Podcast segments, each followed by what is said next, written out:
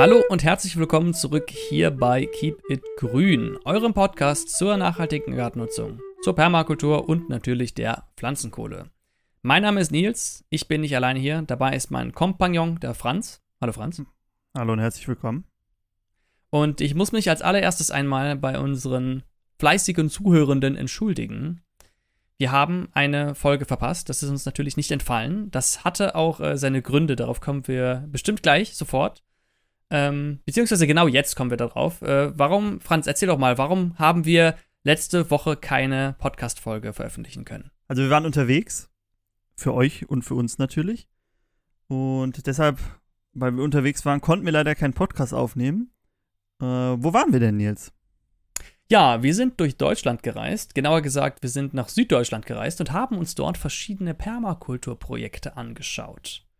Und da, das haben wir gemacht, natürlich, damit wir einiges lernen und damit wir einiges Neues mitbekommen, was wir dann auch hier im Podcast aufbereiten wollen. Und das soll auch das Thema unseres heutigen Podcasts sein, dass wir mal ein bisschen mit euch durch diese Reise durchgehen und unsere Eindrücke äh, mit euch zusammen verarbeiten und schauen, was dabei rauskommt.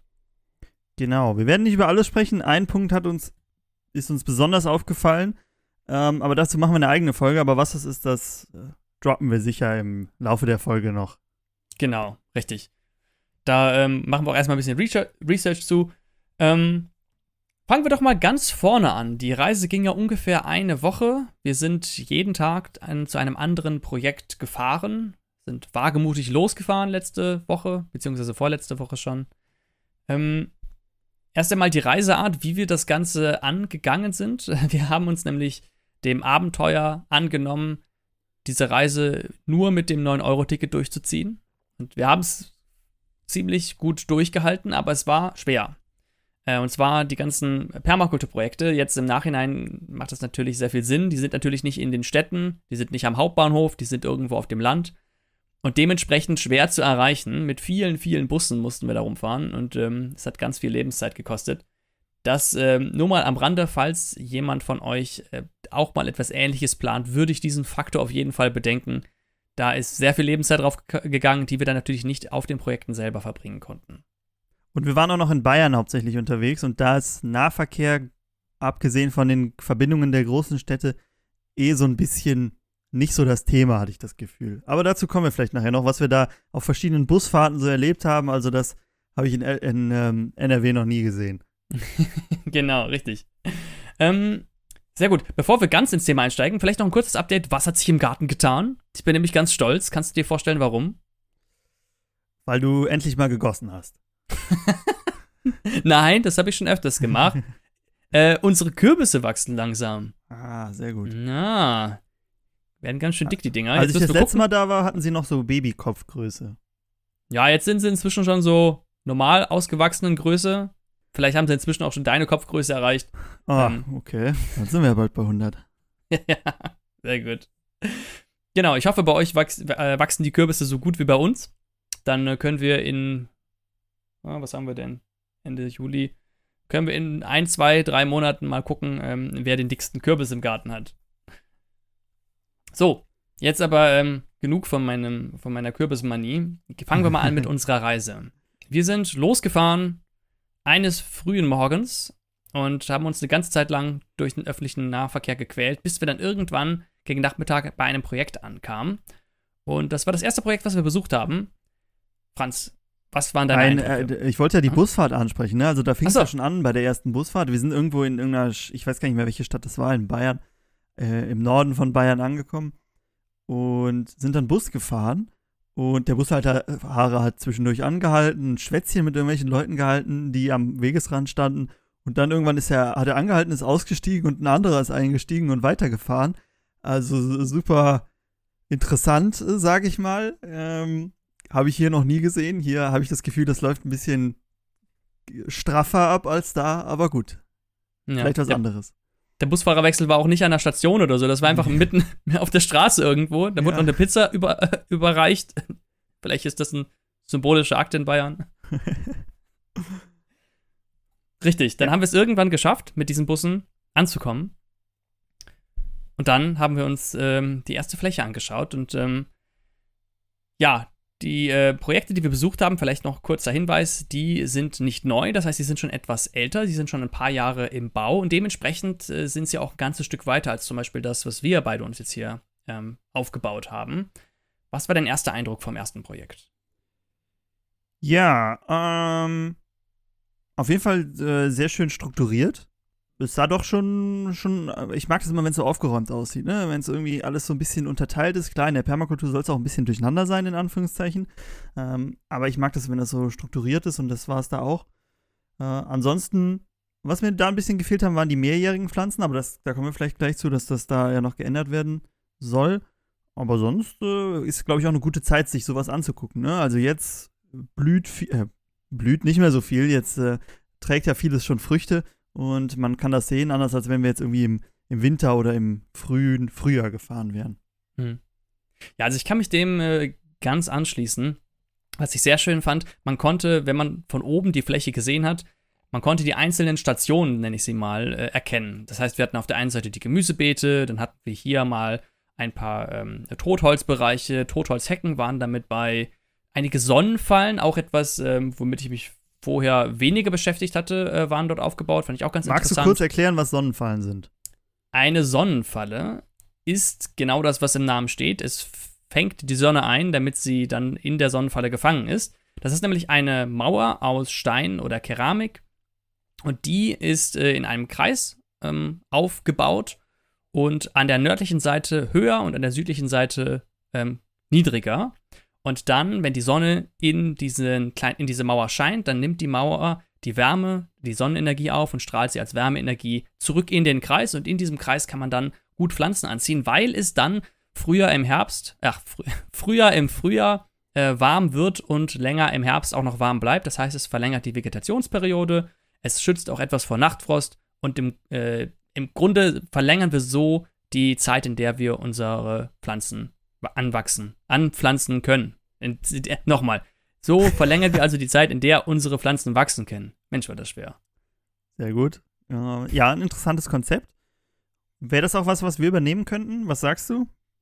Ja, fände ich interessant, muss ich sagen. Ähm, Würde bei uns ja. auch, glaube ich, gut hinpassen, weil wir ja, wir sitzen ja in, diesem, in dieser Kuhle so ein bisschen und haben dadurch, äh, im Sommer jetzt merkt man es, da unten ist es auf jeden Fall kühler, als äh, wenn man auf ebener Erde ist. Aber das ist natürlich auch ein Nachteil im Frühjahr oder im Herbst, dass es halt sehr schnell kalt wird. Wir hatten das ja auch mit den Kürbissen, wo wir uns immer noch nicht einig sind, aber ich bin mir ziemlich sicher, dass, sie, dass es ihnen viel zu kalt war. Und das könnte man natürlich mit so einer Sonnenfalle auch versuchen, ein bisschen äh, zu überbrücken. Genau, richtig. Also, ähm, wir hatten ja schon mal äh, angesprochen, dass der Faktor, der bei uns die, das Wachstum der Pflanzen begrenzt ist nicht das Wasser, auch nicht das Sonnenlicht, sondern vor allem die Wärme. Mhm. Ja, die, Im Winter wächst ja so gut wie gar nichts und ähm, später Frost kann ja äh, tödlich sein für gewisse Pflanzen. Und genau, deswegen würde ich mir auch vorstellen, dass eine Sonnenfalle bei uns wahrscheinlich ganz gut hinpassen würde. Müssten wir jetzt gucken, was für Materialien wir nehmen, weil es bringt ja nichts, wenn wir jetzt ganz viel dazu kaufen und dann da ankarren. Das müssen wir auch alles mit Schubkarren runterbringen. Ähm, vielleicht Steine haben wir ja sowieso vor Ort, um daraus vielleicht was zu zimmern. Könnte ich Nils größte Angst mit Schubkarren da diesen Berg wieder runterfahren. Ja, ihr habt da so viel Kompost runtergeschippt, dass. Äh so viel Kompost hat noch nie jemand irgendwo runtergeschippt. Nee. Nee, nee. ja, aber äh, sehe ich auch so, bin ich mal. Hm. Ähm, also, man muss das ja auch nicht irgendwie. Man kann das ja so integrieren, dass man Beetstrukturen oder so nutzt, die schon da sind. Das Ganze irgendwie so drumherum baut ein bisschen. Na klar, man kann auch was Neues anlegen. Aber finde ich auf jeden Fall spannend. Äh, ist, was, ist dir denn noch was aufgefallen an diesem ersten Projekt, was du interessant fandest, was du mitnehmen würdest? Ja, was mir direkt aufgefallen ist, die haben dort auch mit Schafwolle gemulcht. Ah, du bist der Schafwollmulch-Experte. Das würde ich jetzt vielleicht nicht so sagen, äh, aber ich habe ja vor, vor inzwischen vielen Wochen schon mal angeteasert, dass wir das ja auch mal machen wollen und das auch ne, im Videoformat mal rüberbringen wollen. Hat bisher jetzt zeitlich einfach nicht reingepasst. Die Wolle ist da, die Schafe sind geschoren. Aber ähm, da musste ich dran denken, das kommt auf jeden Fall noch. Genau. Und das scheint auch da auf fruchtbaren Boden zu fallen. Ansonsten Richtig. vielleicht noch ja. ein Punkt, der uns in, bei den anderen Projekten auch begleiten wird. Äh, Food Forest wurde da gerade einer angelegt. Äh, bei den anderen Projekten haben wir welche, die schon ein bisschen älter waren. Also war es ganz interessant, mal so den Anfang und das Ende ist es ja nicht. Ist, da gibt es ja eigentlich kein Ende. Aber so, ne, da, wo es dann schon wirklich läuft, den Unterschied zu sehen. Ähm, das war doch doch ganz spannend. Genau. Nochmal kurz zur Erklärung: Der Food Forest, äh, von dem der Franz gerade gesprochen hat, das ist zu Deutsch der Waldgarten. Das ist eine, eine waldähnliches, ein waldähnliches Ökosystem aus verschiedenen Bäumen, Sträuchern, Kräutern, Wurzelgemüse und noch viel, viel mehr. Ich glaube, es hat sieben Schichten insgesamt. Ähm, und all diese Pflanzen sind Nutzpflanzen, entweder weil sie direkt Nahrung produzieren oder weil sie sich gegenseitig unterstützen. Und das Ganze designt man dann so, man designt sich praktisch einen Wald zusammen aus den verschiedenen Komponenten, bis man am Ende ein fertiges Ökosystem hat. Und, das kann man sich natürlich vorstellen, so ein Wald, der wächst nicht über Nacht. Das heißt, es braucht mehrere Jahre, bis der Wald wirklich da ist, der Waldgarten. Äh, und deswegen war es umso schöner, dass wir den in verschiedenen Alterungsstufen gesehen haben. Jetzt die jüngste, ich glaube, die waren drei oder vier Jahre alt. Mhm. Das waren noch relativ junge Bäume, sah ein bisschen aus wie auf so einer Streuobstwiese. Ähm, aber da wuchs auch kein Gras drunter, weil Gras ähm, nimmt ja viel Stickstoff und Nährstoffe und sowas weg, ähm, hemmt das Baumwachstum. Da wurden stattdessen zum Beispiel Erdbeeren runter angepflanzt. Ne? Oder was habe ich ganz oft gesehen? Beinwell habe ich auch gesehen. Ähm, die dann zu oder Pflanzen, die den Boden auflockern, damit der Baum dann später tiefer in, den, äh, in die Erde sich wurzeln kann. Genau, so. Wir haben es meistens so gemacht, dass wir uns tagsüber den, also wir sind morgens oder vormittags angekommen, haben uns dann die Fläche angeguckt, haben dann an der Stelle irgendwo übernachtet und sind dann am nächsten Tag aufgebrochen zum nächsten, zum nächsten Punkt. Damit wir hier mal weiterkommen, wie sah unsere Übernachtung aus äh, an dem Tag und haben wir da nicht irgendwas vergessen? Wir haben äh, Fällt mir gerade ja, so ein. Das stimmt. Gut, dass du mich dran ist. Ich wollte es natürlich noch machen. Ich, ich, bin da noch dran für, für mhm. Track Record. Und zwar haben wir gezeltet. Ich hatte ein Zelt dabei. Äh, sind ja ganz äh, low budget unterwegs gewesen und wir haben auf einem kleinen Campingplatz kampiert. Und da war keine Person da, bei der man sich hätte registrieren können. Da wurde gesagt von den anderen Menschen auf dem Campingplatz, ja, das macht, macht ihr das einfach später hier. Da ist auch eine Telefonnummer, eine E-Mail-Adresse, schreibt ihm einfach eine Nachricht. Das ähm, bin ich gerade dabei zu machen, natürlich, damit äh, wir noch die Platzmiete schön überweisen können. Genau, also das ist auf jeden Fall der Plan. Wir haben dann da übernachtet. Wir mussten auch am nächsten Morgen relativ früh wieder los, deshalb war noch keiner da. Ähm, dann sind wir losgestapft, weil da natürlich in diesem Dorf kein Bus fuhr, mussten wir in das nächste Dorf laufen, den Berg hoch. Aber das war, war ganz angenehm, ähm, sich ein bisschen zu bewegen. Ah, mit unserem Gepäck. Der Nils sagt, er hat unser Zelt getragen. Ich habe das ganze Kameraequipment getragen. Ihr hört schon, es wird auch ein Video zu der Tour geben, wo wir äh, vielleicht eine oder andere Permakultur zeigen. Manche vielleicht auch nicht. Dazu kommen wir aber später. Äh, genau, dann sind wir, äh, sind wir da hingelaufen und zur nächsten Fläche gefahren, was aber keine Permakultur war, oder? Nee, das war ein alter Hof. Mhm. Und zwar irgendwo ganz tief in einem alten Wald gelegen, ähm, Hof von weiß ich nicht, 1600 Schlag mich tot oder noch älter. 1500 irgendwas, glaube ich sogar. Ah, oh, guck mal. Richtig. Und dementsprechend waren auch die Gebäude, also ein großer, alter, ja, Bauernhof, würde man sagen. Mhm. Was, ich, was ich ganz spannend fand, als wir ankamen direkt, da war ein ewig fließender Brunnen. Und das war kein Brunnen mit einer Pumpe, der nachläuft, sondern das war ein Brunnen, der von einer Quelle gespeist wurde. Wo einfach 24 Stunden am Tag die ganze Zeit dieses Quell, frische Quellwasser direkt vor dem Bauerhaus ähm, ja, in so einen großen Bottich floss und dann weiter sich hangabwärts äh, seinen Weg gesucht hat. Konnte der Nils natürlich nicht anders, als da mal eine Geschmacksprobe zu nehmen, weil äh, ihr kennt den Nils vielleicht nicht so gut wie ich, aber ich erkläre, ich erzähle euch einen Insider, einen Insider-Fact. Und zwar bewertet der Nils Standorte hauptsächlich danach, wie ihr Leitungswasser schmeckt. Und das, er ist jetzt umgezogen, vielleicht darf ich das sagen, oder ist dabei, jetzt umzuziehen. Und ein wichtiger Punkt war die Trinkwasserqualität, wobei ich jetzt gerade überlege, dass das bei dem Standort vielleicht gar nicht so dann der Punkt war. Aber sonst war es immer, ist es immer sehr wichtig, mhm. dass das Trinkwasser sehr gut ist. Und wie war denn das Brunnenwasser da?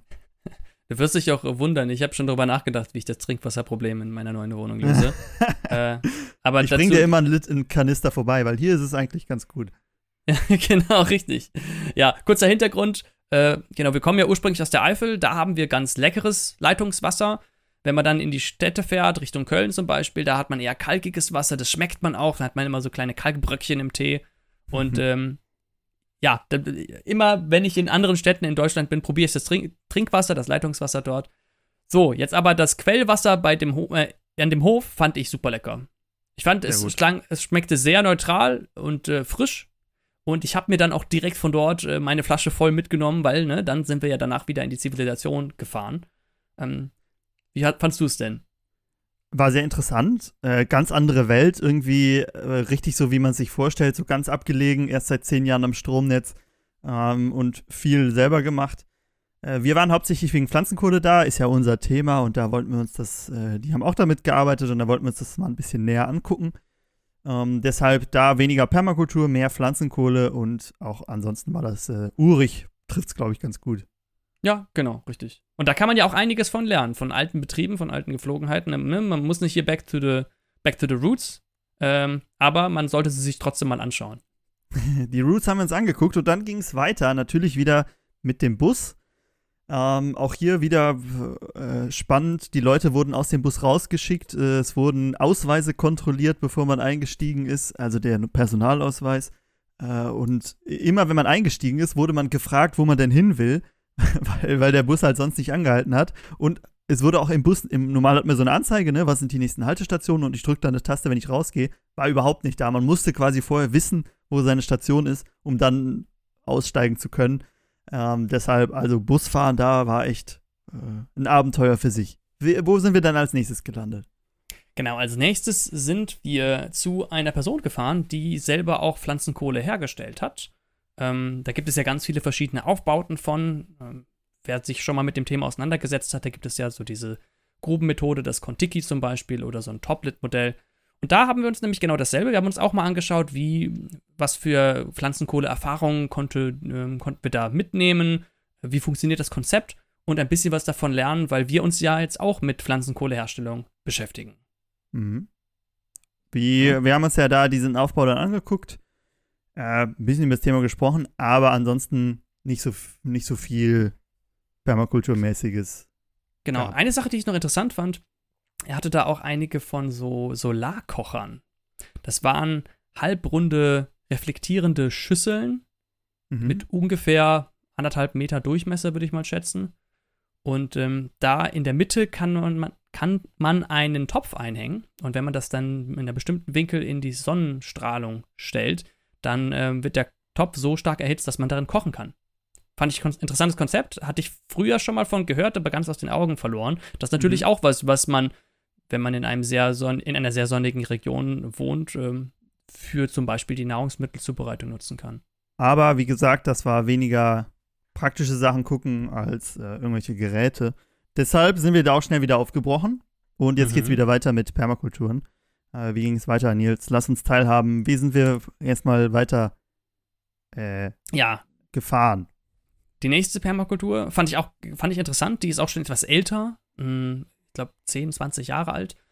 Und ähm, das Interessante, wenn man zu älteren Permakulturen fährt, ist, dass dort die Strukturen eben älter werden. Und wenn man zum Beispiel so etwas wie einen Waldgarten, einen Food Forest hat, der wird auch älter und der Food Forest, das hatten wir eben gesagt, das braucht ein paar Jahre, bis der sich überhaupt etabliert hat. Und desto älter der wird, desto besser wird er auch. Und da haben wir nämlich jetzt einen etwas älteren Food Forest sehen können. Was hast das für Eindrücke auf dich gemacht? Ähm, ja, ist interessant. Ähm, eigentlich so, wie man sich einen Food Forest vorstellt. Ne? Also man hat viele, viele Obstbäume oder andere Nutzpflanzen. Äh, dann kann man auch gut die einzelnen Schichten sehen. Ne? Man hat äh, Krautschicht, Strauchschicht, verschiedene. Da machen wir sicher auch mal irgendwas zu. Ähm, aber es wurde auch mit Tieren gearbeitet. Äh, was hat dich denn da besonders interessiert oder was fandest ja. du besonders spannend? Besonders spannend fand ich die Schweine. Wir hatten zwei Schweine dort und ähm, ich habe extra nachgefragt und ja, sie haben die Schweine auch genutzt, um Flächen von Vegetation zu befreien. Die Schweine dann für, ne, auf einem kleinen Gebiet ähm, fokussiert für eine gewisse mhm. Zeit, bis die Schweine dort alles zerlegt hatten, alles gefressen und durchgewühlt hatten. Und dann kann man auf der komplett freien Fläche dann zum Beispiel eine, ähm, eine Blumenwiese für Insekten anpflanzen oder was anderes setzen. Man kann ja auch zum Beispiel Terrassen planieren, das hat doch der ähm, Holzer auch öfters gemacht. Ähm, das fand ich spannend. Außerdem sind die immer so, so lustig auf uns zugewatschelt. Schweine sind sowieso tolle Tiere. Ja, also hätte ich auch gerne nochmal. Hatten wir früher öfter Schweine. Aber heute mit der Schweinepest, vielleicht haben wir es schon mal angesprochen, und man will die ja nicht nur drinnen halten, ist das Ganze nicht mehr so einfach. Deshalb äh, bei uns schweinefrei im Moment. Mhm. Aber auch bekennender Schweinchen-Fan. Aber ich habe auch gesehen, Franz, dass du auch ein Tier dort gefunden hattest, was du ganz gerne mochtest. Ähm.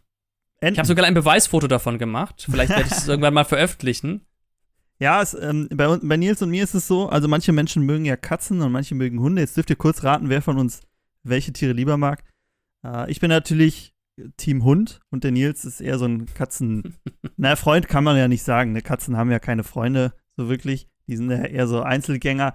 Äh, und da war auch eine Katze unterwegs und wir sind, der, beziehungsweise der Nils ist die meiste Zeit mit offenen Augen rumgelaufen und nicht um sich die ganzen Sachen anzugucken, sondern weil er diese Katze wieder gesucht hat, die so auf ihn, schnurrend auf ihn zugerannt kam am Anfang einmal.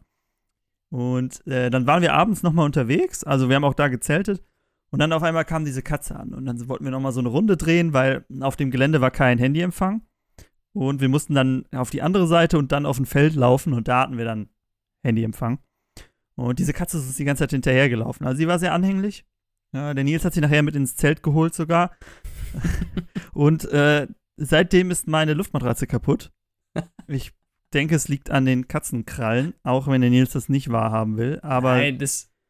Die, die Franz ist einfach wohl. zu schwer gewesen. Sie hat meine Reise durch den Sarek und die Tage davor ausgehalten. Ist, der einzige, was jetzt anders war, war diese Katze. Und sie ist mit ihren Krallen über meine äh, Luftmatratze und irgendwann habe ich sie runtergehoben. Wahrscheinlich hat sie sich dann festgekrallt und äh, meine Matratze kaputt gemacht. Siehst du mal, hättest du sie lieber nicht runtergehoben. Mhm. Muss mit den Katzen arbeiten, ne? nicht gegen sie. Ja, genau.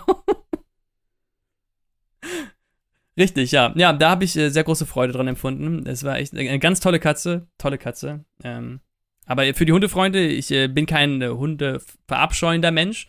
Ähm, das habe ich bei Franz aber anders manchmal in Erinnerung. Franzen ist, äh, ach, Franzen. Katzen ist ja manchmal etwas ähm, abweisend gegenüber. Und jetzt habe ich ein Beweisfoto, wo er lächelnd diese Katze streichelt. Ja? Das kann und wird gegen dich verwendet werden bei gewissen Zeiten. Ja, also da bestehe ich dann schon auf, mein, auf die Rechte an dem Bild, auf dem ich bin äh, und werde dann doch rechtliche Schritte einleiten, falls das irgendwo veröffentlicht wird ohne meine Zustimmung. Nein, also das äh, sogar Katzen gab es da. Ich bin, bin, jetzt auch nicht gegen Katzen, das stellt der Nils jetzt hier falsch dar, aber Hunde sind mir dann doch, doch die Lieberen. Gab es da natürlich auch. Ähm, ansonsten ist da irgendwas, hast du da irgendwas entdeckt, wie das mit der Sonnenfalle, sagtest du, im ersten Projekt war spannend, das könnten wir übernehmen. Hast du da noch was entdeckt, wo du sagst, oh, das wäre was für uns? Vielleicht können wir uns da ein bisschen dran orientieren, falls wir nochmal irgendwas bauen oder irgendwie was pflanzen möchten. Ja, das hat nochmal was getriggert, was ich mir eigentlich auch überlegt hatte, beziehungsweise wir uns überlegt hatten, was wir sowieso mal bei uns machen wollten. Und zwar, die hatten eine kleine Wasserfläche da für die Insekten. Eine kleine Teichwanne, dann mit einem kleinen Solarpanel daneben und das war direkt mit einer kleinen Pumpe verbunden. Das heißt, du hattest immer fließendes Wasser, zumindest Außer solange. Nachts. Ja, genau, solange die Sonne drauf schien. Und direkt daneben Totholz und direkt daneben das Sandarium, also alles drei zusammen, so ein kleines äh, ein kleines Mikro-Ökosystem nur für Insekten und weitere Nützlinge. Das fand ich interessant. Und, was ich auch noch interessant fand, in dem Food Forest konnte man schöne kleine Synergien sehen. Also man hat so kleine Gilden gesehen, wo dann äh, zum Beispiel hatten wir einen Birnenbaum und da hat sich dann eine Weinranke durchgerankt und beide standen gut in, in der Frucht. Und dann waren noch äh, Johannisbeeren dabei. ich möchte nicht drauf rumreiten. Also da habe ich den Nils schon genug mit aufgezogen. Äh, da hat er, doch, hat er doch was verwechselt, aber das müssen wir jetzt hier nicht breit treten. ich weiß nicht, wovon du redest. ähm, genau, das fand ich ganz spannend. Und, ähm, und natürlich, ähm, egal zu welchem Projekt wir bisher gegangen sind und auch zu welchem Projekt wir sonst noch gegangen sind am Ende, überall, wirklich jedes Projekt, jedes, hatte irgendwo Pflanzenkohle in seinem Thema. Es sei es irgendeine Feuerstelle, die dann tief ausgegraben war, wo Pflanzenkohle hergestellt wurde, sei es ein Platz, wo Theraprete hergestellt wurde, seien es irgendwelche Kilns. Also Pflanzenkohle war wirklich ein zentraler Punkt und der Pflanzenkohle wurde auch beim zweiten Projekt hergestellt. Richtig. Also wir sehen Pflanzenkohle äh, in dieser Nische sehr bekannt. Wir sorgen dafür, dass sie auch in der deutlich größeren äh, normalen Gartennische ein Thema wird. Vielleicht noch ein äh, Punkt dazu, was ich auch noch spannend fand. Äh, es gab dort auch Ziegen und ähm, Ziegen, ne? Wir sind auch große Ziegenfans. Äh, Franz, du hattest auch mal Ziegen gehabt früher, ne? Wir hatten Ziegen, ja. Also, Ziegenfan kann man sein, aber sie sind, haben doch schon ein bisschen die Katzen äh, unter den, unter den Nutztieren. mm, haben doch ein bisschen ihren eigenen Willen und machen, was sie wollen. Toll, tolle Tiere.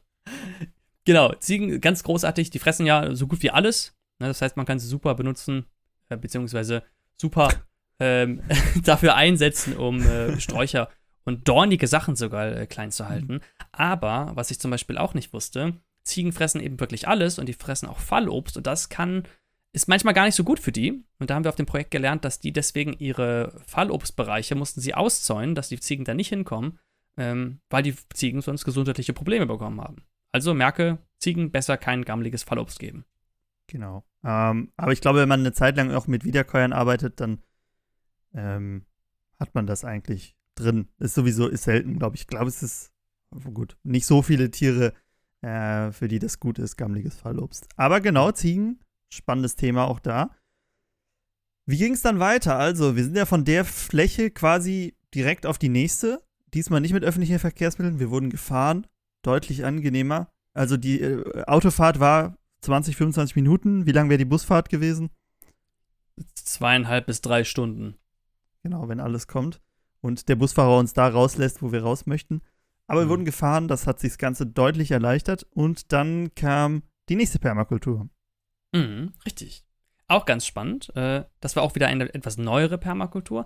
Aber da ist in kürzerer Zeit mehr passiert. Und das mhm. fand ich auch äh, sehr interessant, dass es ja. dass bei den Projekten ist es ja oft ein Wandel über die Zeit. Das heißt, da wurde für zehn Jahre, wurde langsam jedes Jahr ein bisschen was gemacht, dann kommt eine neue Struktur dazu, dann kommt noch eine neue Struktur dazu.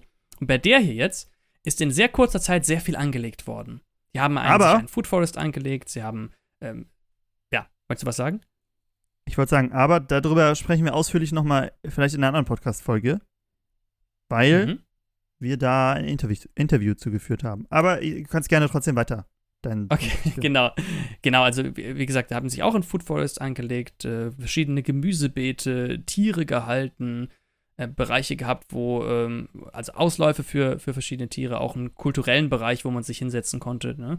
Bei so Projekten ist ja auch immer, ich glaube, bei allen Projekten, bei denen wir waren, ja, bieten alle Kurse an. Ne? Alle bieten, äh, heißen äh, Besucher willkommen uns ja auch.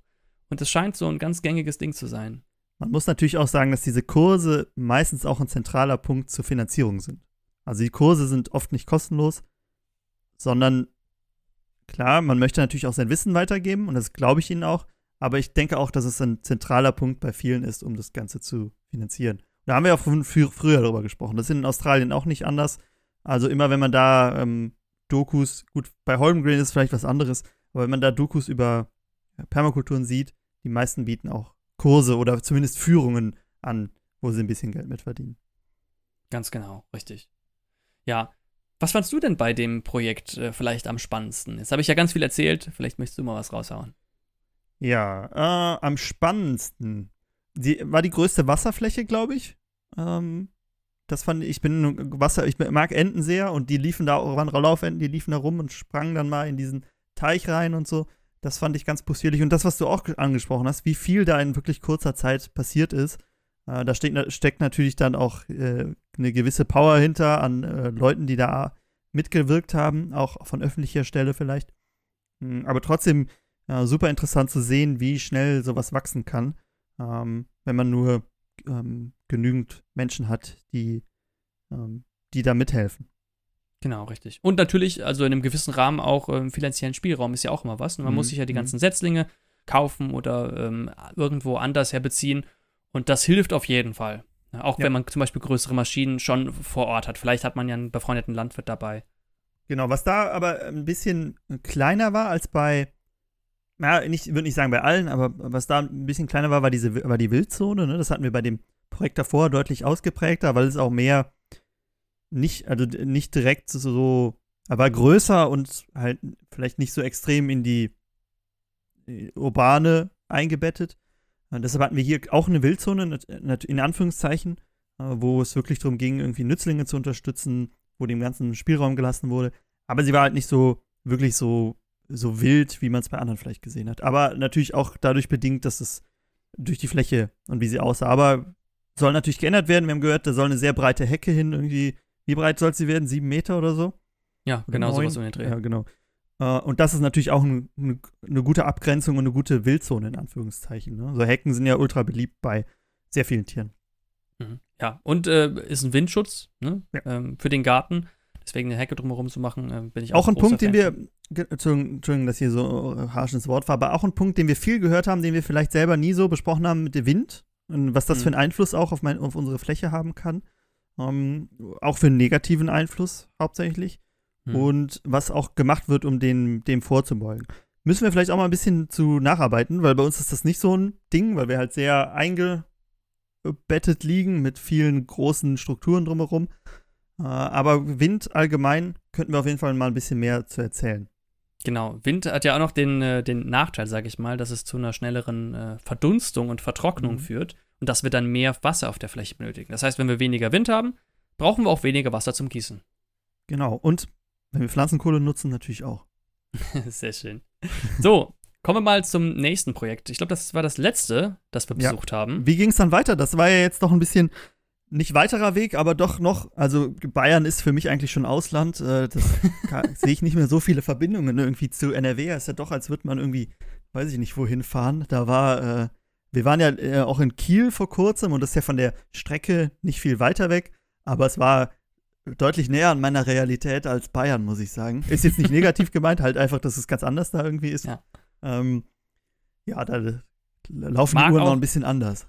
Mag auch an dem Akzent gelegen haben. Dadurch, dass wir uns so ländlich und äh, bewegt haben, war der Akzent sehr ausgeprägt. Und das, äh, ich muss sagen, ich habe ja mal eine Zeit lang in Holland studiert. Es ist viel mir einfacher, Holländer im, im Holländischen zu verstehen, als die Bayern mit ihrem Bayerisch. Ja, genau. Aber wir sind dann in eine, wir sind zwar noch weiter weg von unserem Heimatort, aber der Akzent wurde einfacher verständlich. Wo sind wir hin? Wir sind nach Österreich. Das war der, auch der, ich, du hast ja eben gesagt, dass wir sehr kostengünstig gereist sind. Ich habe eben nochmal auf mein Konto geguckt. Ich habe keine 10 Euro über die ganze Woche ausgegeben.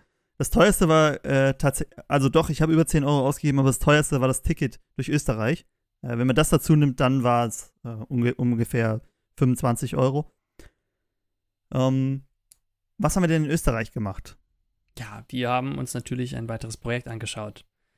Na, wir haben uns ähm, natürlich nicht nur in Deutschland Projekte herausgesucht, sondern auch im, äh, im deutschsprachigen Ausland.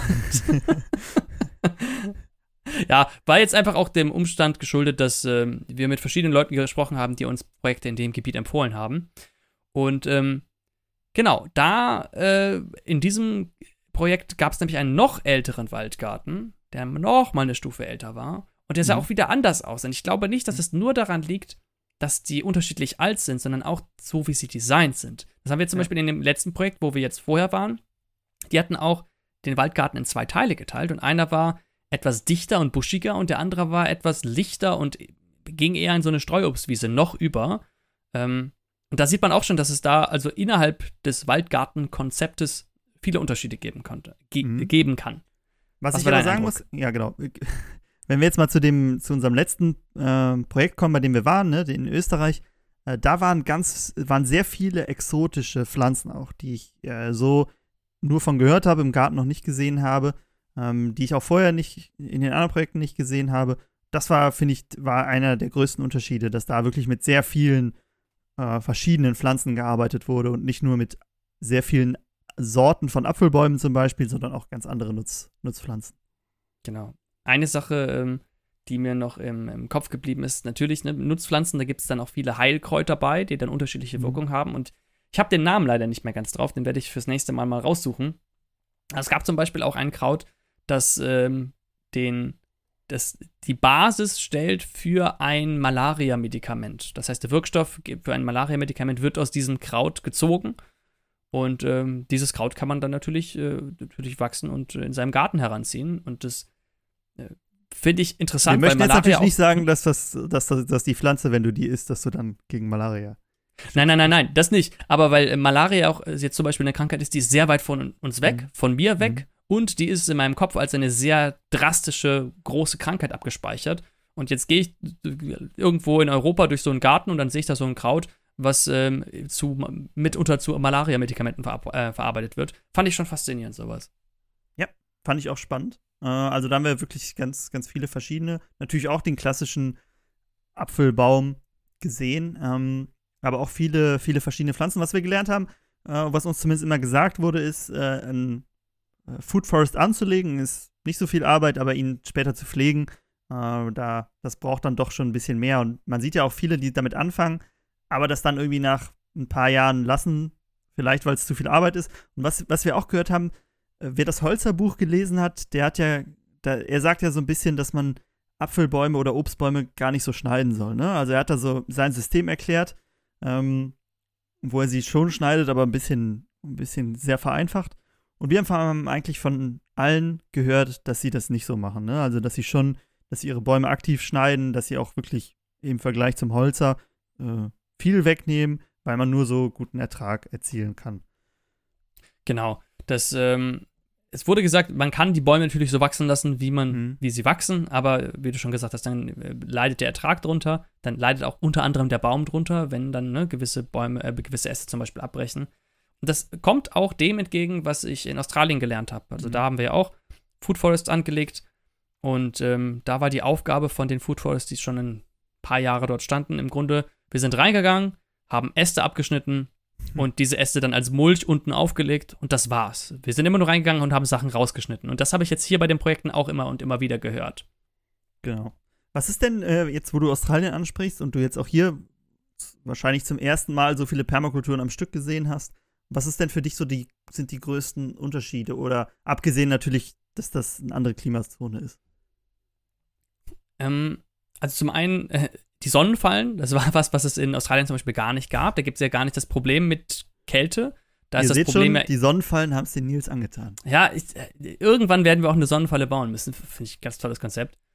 Ähm, genau, in Australien war mehr mit Wasser. Das hatte uns ein Projekt zum Beispiel auch gesagt. Wir haben natürlich auch immer gefragt, ja, wenn du jetzt noch mal von vorne anfangen würdest, was würdest du anders machen?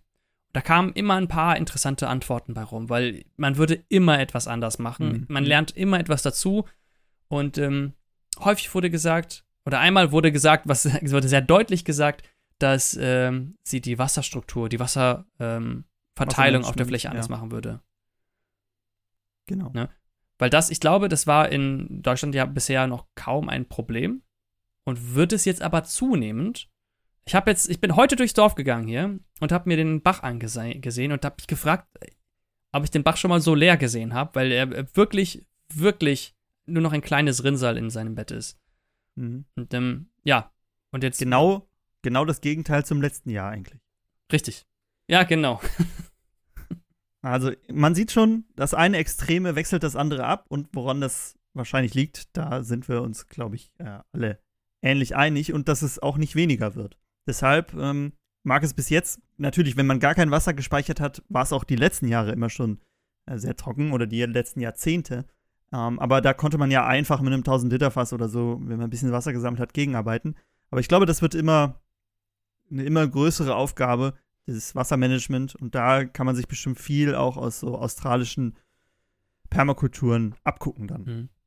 Ich hatte hier auch bei vielen das Gefühl, dass, ähm, dass viel von dem, was gemacht wird, viele Veränderungen, die vorgenommen werden, werden relativ spontan mhm. durchgeführt. Also wo werden jetzt zunächst, als nächstes die Ziegen hin geführt. Ne? Ähm, äh, wo werden, also oder wo dürfen die Hühner sich bewegen, dass das entweder fix ist, dass sie einen festen Raum haben, mhm. oder dass das relativ spontan entschieden wird. Und zum Beispiel in Australien beim Jeff Lawton auf der Farm, da hatten wir ja diesen Hühnertraktor, der alle mhm. zehn Wochen äh, eine, einen Kreis durch zehn verschiedene Felder äh, gemacht hat. Das geht natürlich da, weil das Klima anders ist. Das heißt, da kann man auch im Winter weiter Landwirtschaft und äh, den Garten betreiben.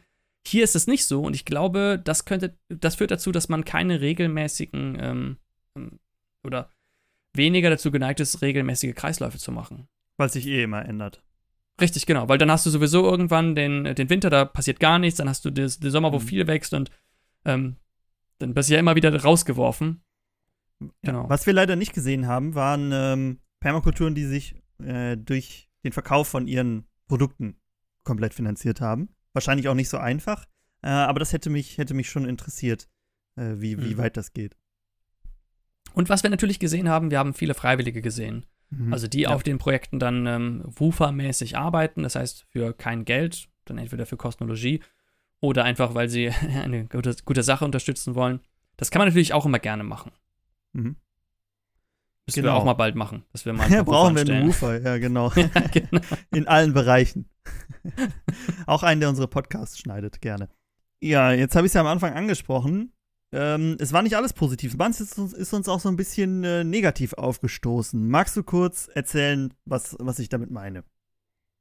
Ja, also man, wer uns kennt, der weiß natürlich, was, wonach wir ähm, Permakultur, nachhaltiges Gärtnern bewerten und worauf wir Wert legen. Und wir legen zum Beispiel Wert auf ähm, wissenschaftliche Validität. Dass wir die Konzepte, die wir benutzen, dass wir wissen, warum wir sie benutzen, dass wir Belege dafür haben, ähm, für die Wirkung, die sie haben. Mhm. Und ähm, was bei vielen Projekten einen Einschlag mit hat, ist, äh, sind so esoterische Strömungen.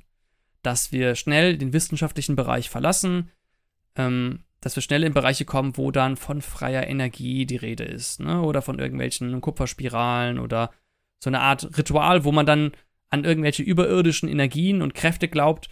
Ähm, und das fand ich, äh, fand ich interessant, dass das wirklich so verbreitet ist, ähm, weil das ja in unserem Kosmos gar nicht der Fall ist. Ja, ich wollte eigentlich auf was anderes hinaus. Also wir haben ja nicht nur dieses, dieses äh, Spirituelle und so gehabt, sondern mhm. es ging ja auch richtig in irgendwie Verschwörungsmythen und völkisches Denken und so. Also da haben wir wirklich äh, äh, mhm. viele Bereiche kennengelernt, äh, mit denen ich zumindest äh, nicht so übereinstimme. Ja. Und was wir aber gesondert nochmal behandeln möchten.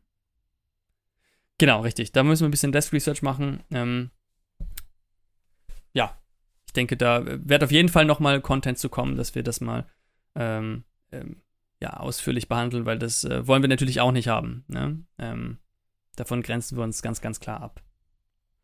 Ja, aber davon ähm, mal abgesehen fand ich die Erfahrung, die wir gemacht haben, die Sachen, die wir dort gelernt haben, auf jeden Fall hilfreich. Würde ich auch empfehlen, sich Projekte anzuschauen, sich Pro Projekte auch mal zu besuchen. Vielleicht nicht unbedingt mit dem Bus. Ähm, aber auch natürlich vorher mal zu schauen, was sind so deren, deren Werte, was ist deren Geschichte ähm, und ist das was, wo ich sagen kann, ähm, äh, ja, da kann ich, da kann ich mitgehen. Ne? Das äh, spricht mir praktisch ähm, meinen Gedanken und meine Moral nach. Ja, ja. Wir haben es schon öfter angesprochen, ne? Dem, gerade was so Permakultur angeht, da bewegt man sich ja manchmal auf so Grenzbereichen mhm. und der eine überschreitet sie und der andere bleibt halt auf der einen Seite und da muss man sich, glaube ich, schon vorher ein bisschen, ein bisschen informieren. Auch vielleicht könnt ihr uns gerne anschreiben, ob wir da Erfahrungen haben, ja, was man sich anguckt und wenn, dann immer mit einer gesunden Skepsis. Sehr gut. Das war unsere Reise zu den Permakulturen diesen Sommer. Wird wahrscheinlich nicht die letzte sein. Es wird vielleicht die letzte sein, die wir auf diese Weise durchgeführt haben. ähm, wir wollen noch mehr machen. Wenn ihr bestimmte Permakulturprojekte oder andere nachhaltige Projekte, die irgendwas mit Garten oder mit Pflanzenkohle vielleicht sogar zu tun haben, wenn ihr uns irgendwelche davon anraten möchtet, die wir uns vielleicht mal angucken sollten, dann könnt ihr uns das gerne mitteilen. Ihr könnt uns gerne eine E-Mail schreiben an, woran, Franz? Ähm, podcast at keep-it-grün.de Ach, guck mal, wie aus der Pistole geschossen. Genau. Ähm, ihr könnt uns natürlich auch auf anderen Kanälen erreichen. Ich glaube, das wisst ihr mittlerweile. Instagram, YouTube und so weiter und so weiter. Dann würde ich sagen, hoffe ich mal, dass wir jetzt nicht mehr eine Woche ohne Podcast-Folge ähm, ähm, erdulden müssen, dass wir ein bisschen besser vorplanen und euch immer schön ähm, jede Woche mit neuem Content versorgen können damit würde ich mich für diese Woche verabschieden. Vielen, vielen Dank fürs Zuhören. Ich hoffe, ihr habt etwas lernen können. Und dann würde ich sagen, hören wir uns beim nächsten Mal. Ciao.